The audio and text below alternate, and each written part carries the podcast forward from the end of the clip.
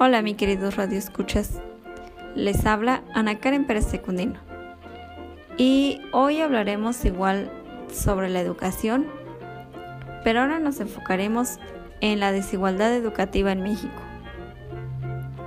Como bien sabemos, México es un país ampliamente diverso, tanto en lo natural como en lo económico y lo social.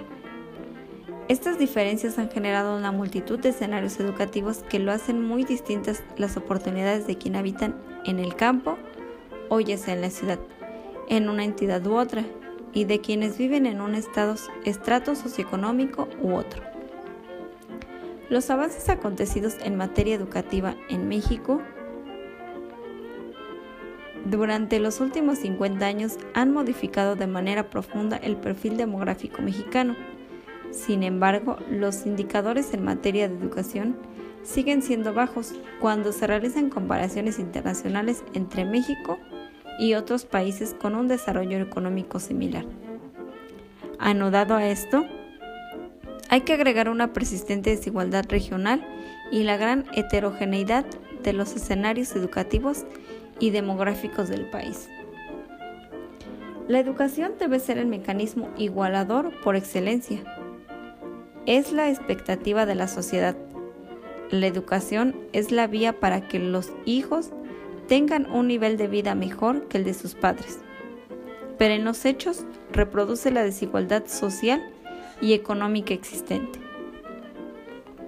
Por otro lado, la educación en México está marcada por profundas brechas de desigualdad que generan una distinción clara entre las entidades avanzadas y las entidades rezagadas.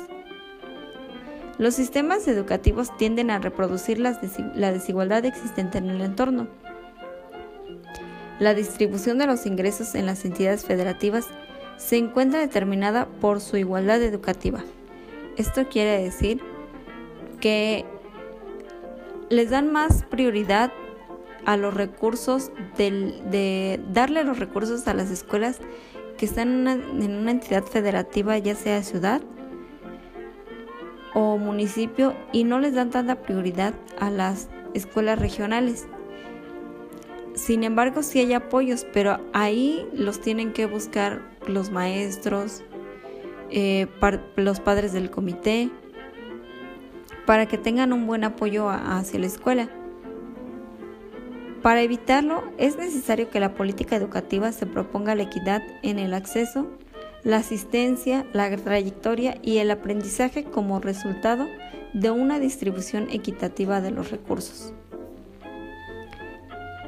La, educación es el único medio por el cual una sociedad o país puede progresar.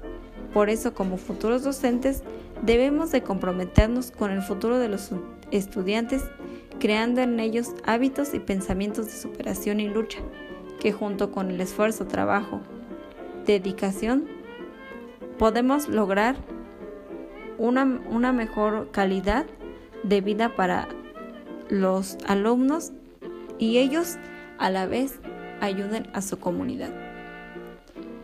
Y esto fue todo por hoy y los esperamos una vez más en el próximo episodio. Hasta luego.